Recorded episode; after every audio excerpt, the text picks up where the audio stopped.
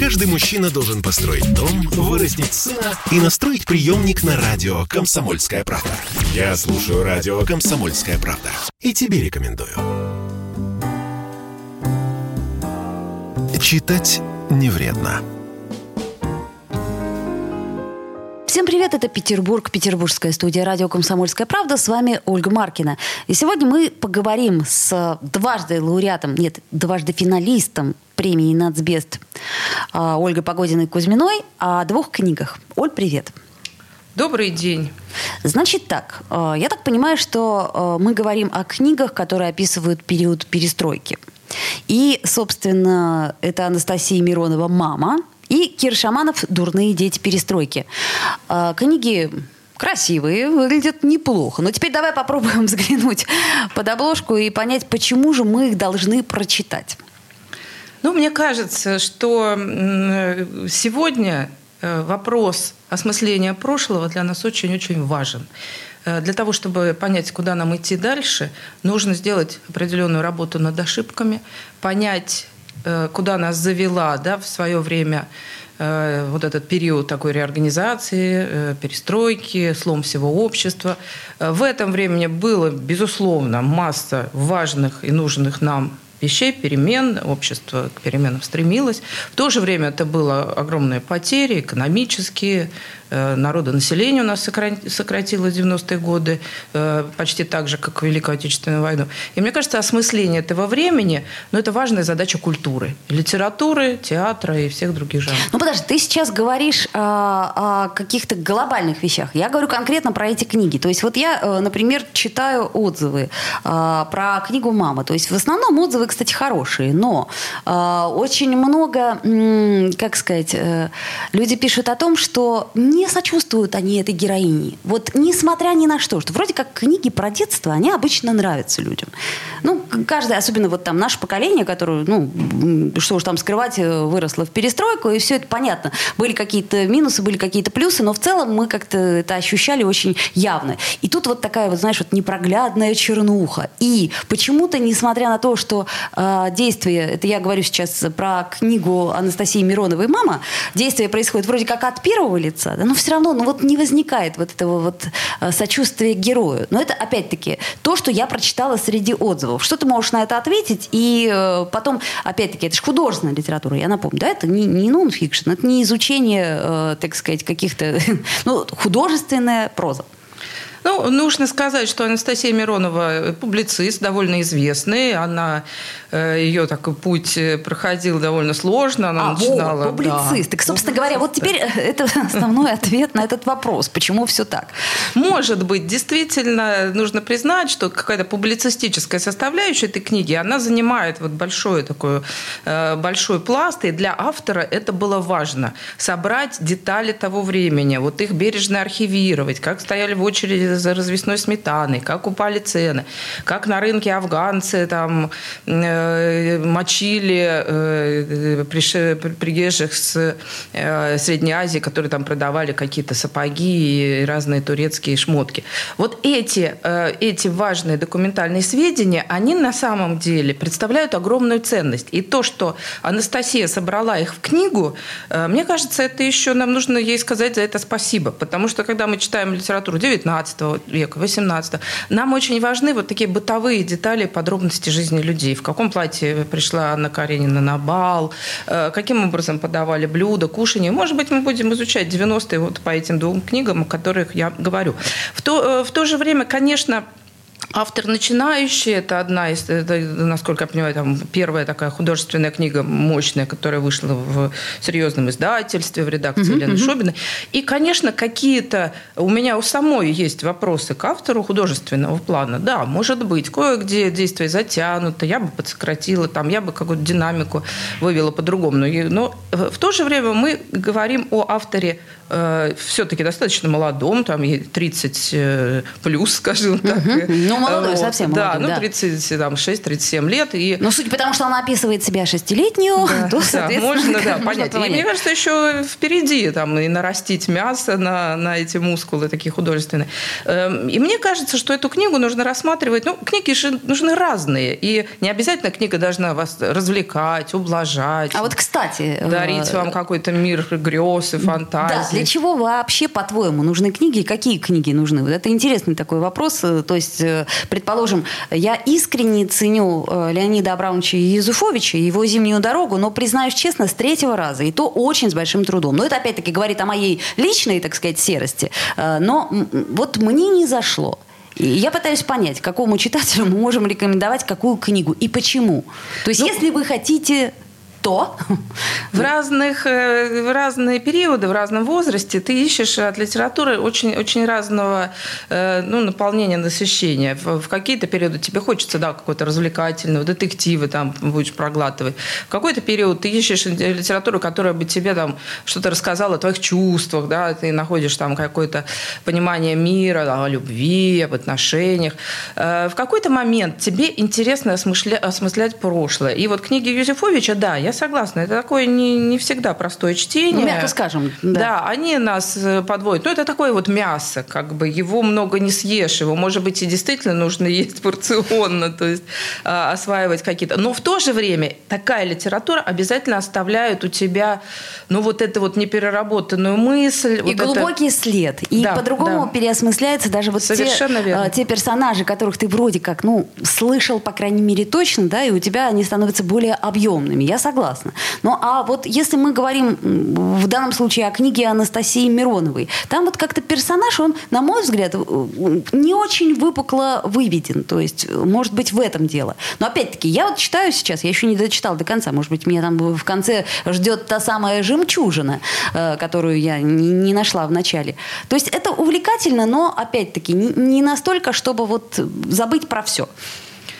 Ну, не, не все книги э, тре- э, достигают вот этого забыть про все и в то же время познавательно и развлекательно. И мы знаем, сколько претензий предъявляли современники к Чехову, э, певцу э, уны- унылости и, и мрачных настроений, да и к Пушкину. Э, Время оценит и расставит все по своим местам. Я уже сказала, что у книги, безусловно, есть какие-то художественные недочеты, изъяны, и, может быть, ее э, там следовало бы редактуру какую-то более такую серьезную провести.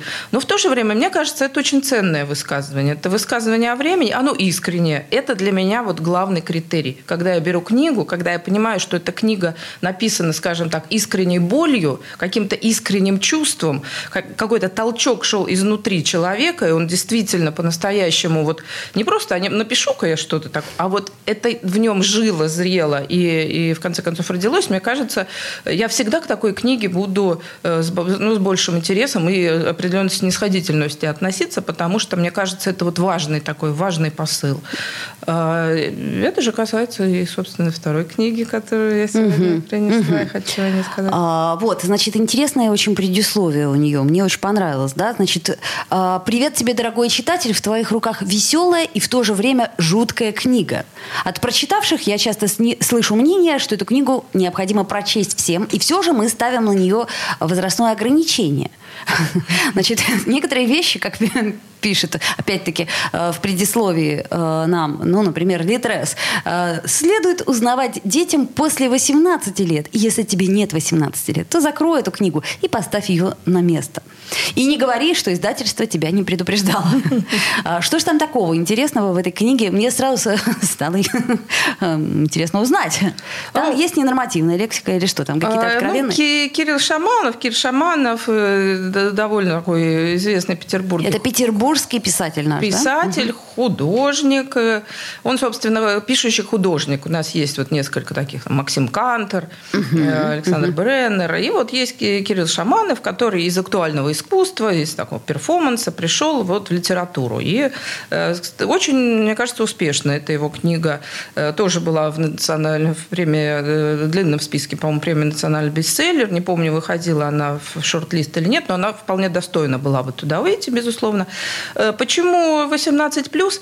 Э, Книга тоже рассказывает о подростковом возрасте, о детстве автора, который э, злоупотреблял веществами. А, понятно. Прямо. То есть тут все про вещества. Поэтому 18 плюс. 18 плюс, да. И этот опыт, скажем, погружения вот в это э, такой наркотический дурман и эпохи, и людей, времени, детей, и потом выковыривание оттуда, потому что Шаманов, ну вот, мне кажется, э, с уважением отношусь к этому парню, он смог как-то вылезти э, из этого довольно серьезного э, опыта.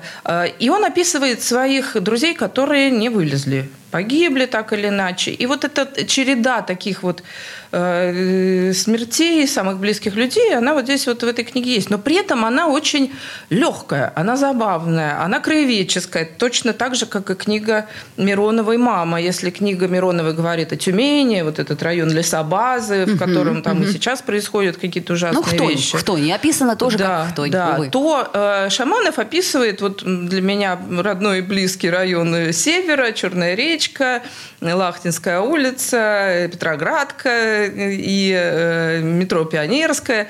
Э, он ну, там рос. Э, и, собственно, на улице комиссара Смирнова, которая сейчас там переименована в Ланской проспект. И и вот он описывает эти все э, путешествия по этим дворам, по этим кафе, по этим... Э, это тоже очень такая важная составляющая. Очень петербургская книга. Вот она о таком Ленинград-Питер, вот 90-х mm-hmm. годов, вот этот переход. Там есть и такая неформальная жизнь молодежная. Подожди, давай мы на этом прервемся, послушаем рекламу, потом вернемся в эфир. Обязательно. Читать не вредно.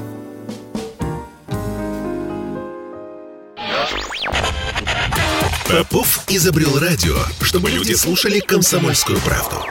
Я слушаю радио «Комсомольская правда». И тебе рекомендую. Читать не вредно. Вновь возвращаемся в петербургскую студию радио «Комсомольская правда». Кстати, читать не вредно. Я напоминаю, ведь сегодня мы с Ольгой Погодиной Кузьминой говорим о двух книгах. Кир Шаманов «Дурные дети перестройки» и Анастасия Миронова «Мама». А, и вот я что хочу тебя спросить. Вот у нас как-то все-таки читатель, он э, делится на некий э, и социальный, как мне кажется, срез, и возрастной срез тоже. То есть вот, например, интересно ли будет читать эту книгу условным нынешним 17 17-летним. И одну, и вторую. То есть что они в этом во всем увидят? Я понимаю, вот мне почему интересно. Потому что, ну, я помню 90-е. Мне интересно, как это отразилось, ну, скажем, в глазах там одного и другого автора, потому что я же тоже какие-то свои вещи помню. Помню там очереди, помню, как что было и что было хорошего, что плохого, по моему мнению. А вот э, более старшее поколение, более младшее поколение – Э, я думаю, да. Во-первых, э, ну, мы сами читали книги, которые рассказывали не только о, о нашем сегодняшнем дне, о нем мы и сами знали. А книги, которые рассказывали о прошлом, о том, что там происходило с пионерами-героями, например, да, Кортик, Бронзовая птица. Ну, а вот что-то как-то мне в детстве не нравилось. Еще кино так всяко, а вот книга нет. Ну, опять-таки, на мой вкус. Угу. А, ну, э, в любом случае, я думаю, что читатели этой книги, по крайней мере, вот если мы говорим о Шаманове, то уж абсолютно точно это будет интересно 18-летним читателям молодым, и они читают эту книгу, покупают, она там бестселлером периодически является на разных площадках книжных. Э, я как-то проходила во время «Алых парусов» э, мимо группки подростков, и они танцуют, у них стоит колонка, а из этой колонки звучит музыка. Виктор Цой, э, Виктор Салтыков – какие-то песни нашей юности, они радостно вот под эти, под эти песни танцуют. И, и я понимаю, что в 90-е нам открыли какой-то такой портал вот в вечность, тоже в определенной мере. Я не хочу эти времена вот полностью э, описывать какие-то черное, мрачное время. Потому что вот та субкультура, музыкальная, по крайней мере, да и во многом, во, во многом там и художественная, вообще, которая в это время рождается, она и сегодня еще полна вот э, такой, э, полна жизни и смыслов. Я думаю, что мы будем ее еще осмыслять и осваивать. Поэтому это вполне интересно. Что касается книги «Мама», я думаю, что все-таки э, Анастасия писала, ну, не, не для молодежной аудитории. Хоть это книга о девочке, вот, может быть, здесь тоже есть такое э, попадание, да, в, в, в такой между, между вот э, целевой аудиторией. Э, хоть это книга о детстве, о ребенке, эта книга, она все-таки для взрослого читателя, для читателя, который осмысляет э, мир, эпоху, и вот к нему обращается как раз. То есть это абсолютно не детская книга. Для молодежи, насколько она будет будет интересно. Ну, наверное, тоже вот увидеть. Особенно, конечно, это книги краеведческие, они всегда очень популярны в месте, о котором они написаны. А вот это да, вот это точно совершенно. Вот я помню, как с каким удовольствием я, например, читала э, книги Фигля-Мигля. Почему? Потому что там действительно описан, ну, пусть такой фантастический город, но наш город. Эти районы, которые там тоже фанта... Кстати, книги, как мне кажется, тоже не теряют актуальности, и вполне можно их перечитать. Ну, и Носова можно вспомнить, Сергея, «Жизнь петербургских петербургских памятников. Ну, ну видишь, вообще, это да. все-таки э, жизнь петербургских памятников все-таки не художественная, ну не совсем художественная литература, так совсем не художественная, что уж там скрывать. А тут мне вот э, что стало удивительно и интересно, то, что кто-то все же попытался, да, прикоснуться к этой эпохе, к 90-м, э, и так довольно-таки смело попытался. Но, опять-таки, через призму себя, через призму своих ощущений. И вот на этом я бы сделала акцент, потому что э, и, и интересно, когда писатель, он э, отстраняется отстраняется от проблемы и пишет о чем бы то ни было э, достаточно холодно и аналитически, да? И вот, ну, разница есть э, для тебя, как, например, для автора, когда ты пишешь от лица кого-то или от лица своего. Вот у тебя, насколько я помню, нет книг от своего лица. То есть я, по крайней мере, не припомню.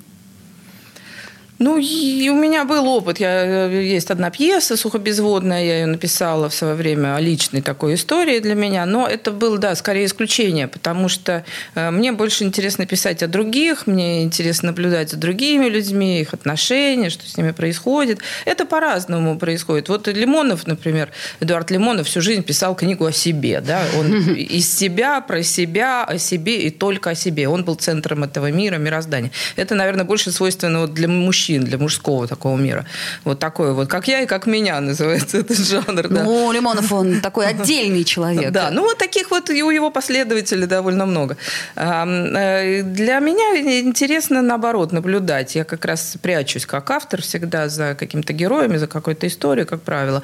И это просто разный такой взгляд, и это зависит от того, как ты смотришь на мир. Э, вот и все. И в том и в другом жанре можно очень э, интересные найти книги. Вот вот э, мне кажется, несмотря на то, что эти книги обе автобиографические, и там и тот, э, и Кир Шаманов, и, и Настя Миронова, они пишут все-таки о своем да, подростковом детстве, основываясь на своем опыте, на своих каких-то реалиях, э, хотя и художественно обрабатывая это, все-таки им удалось достичь определенного универсализма. То есть и ту, и другую историю можно применить ну, более универсально вообще на, на детство, на существование людей, людей в ту эпоху, и не только детей, а вот вообще как воспринимало эту эпоху наше общество. Мы, мы все. Ну, пожалуй, да, пожалуй, тут я с тобой соглашусь. Но еще раз говорю, я начала читать, мне интересно. И я надеюсь, что вам, в принципе, тоже в какой-то степени будет интересно. То, что мы рассказали, и вот этот э, взгляд 30 э, с лишним лет назад, он, э, чем мне опять-таки нравится, тем, что он очень недавний.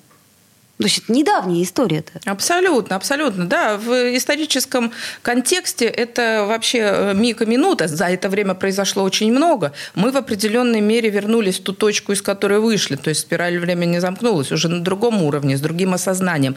Но мы поняли, что все то, от чего мы отказались, что мы отвергли, да, советский проект, э, там, может быть, без э, Маркса, Энгельса и, и такого подробного изучения изучения да, работ Ленина. Но советский проект как э, структура общества, как проект строительства общества, это, безусловно, очень интересный и не до конца реализованный проект. И мы, безусловно, я думаю, вернемся в той или иной, э, в той или иной мере, в той или иной форме к, э, к этому прошлому. Именно то, вот, которое мы просто взяли и отрезали в 90-е годы, решив начать все с нуля. Вот если мы сейчас не будем э, снова отрезать и, и пытаться пытаться заново строить какую-то Вавилонскую башню, а попытаемся осмыслить и соединить, и взять все хорошее из э, того прошлого, э, которое богатого, великого, которое есть у нашей страны, если мы все это попробуем творчески переработать, соединить, взять все хорошее, отбросить все плохое, то, мне кажется, у нас нас ожидает просто блистательные перспективы. Угу. Вопрос только в том, кто эти мы. Ладно, я еще, знаешь, что заметила? Что э, чаще всего поэзия реагирует на сиюминутность. Но при этом проза, которая реагирует вот на сегодняшний день, как мне кажется, она вообще отсутствует. То есть все-таки должно какое-то время, видимо, пройти для того, чтобы оно э, срефлексировало и отозвалось. Э, ну, если говорить вот прямо о сегодняшних горячих событиях, то вообще проза есть. Пишут и рассказы, пишут и повести. Ну, мы знаем, Захар Прилепин там написал несколько книг, которые посвящены там донбасским событиям. Э, есть э, писатели, которые сейчас там работают на Донбассе. Но мне кажется, что вот, вот эта сиюминутность, даже мы говорим о такой вот горячей точке, да, которая у нас сейчас... Ну, даже если мы говорим о каких-то других событиях в нашей жизни, там, каких-то экономических там, отношениях, если мы будем брать э, их вот прям с пылу с жару и сразу же начать жевать, да, эти пирожки из печки, ну, мы обожжемся. Нет, э, к сожалению, э, пока вот этого, этой дистанции, которая позволяет их осмыслить. И, как правило, такая литература просто перечисление событий. Вот я пошел, со мной было то-то. Дневник. Да, да, Пост да. в соцсети, колонка, но не художественная, но не художественное проза, осмысление. Как мне кажется, да. опять-таки. Или какая-то очерковая проза. Она может быть очень важная, очень ценная. Она потом там, для, для, для, для будущих ну, поколений возможно, тоже да, будет важным возможно. материалом. Но именно вот такого осмысленного художественного произведения значимого, мне кажется, оно может появиться только спустя дистанцию историческую. Ну вот, поэтому мне и приятно, что кто-то все-таки оглянулся назад вспомнил, что было с ним, лично с ним. Да, конечно, с добавлением художественной всякой истории, а, вот э, тогда, 30 э, лет с лишним назад. А, я напомню, что сегодня мы э, с Ольгой Погодиной и Кузьминой пытаемся рекомендовать. Я вот, кстати, со своей стороны рекомендую, но я еще не дочитала, еще раз напомню. А, две книги. Анастасия Миронова «Мама» и Кир Шаманов «Дурные дети перестройки». Одна из книг 18+. Это Кир Шаманов. Ну, что еще я могу сказать? Добавить могу к этому только то, что что если вы не читали книги Ольги Погодиной и Кузьминой, то искренне совершенно их рекомендую. А, поэтому, э, друзья мои, еще раз напомню, читать не вредно. Ольга Погодина Кузьмина. Спасибо, дорогие мои. Читаем, осмысляем и э, приближаемся к осмыслению этого э, мира прекрасного, как всегда. Спасибо. Читать не вредно.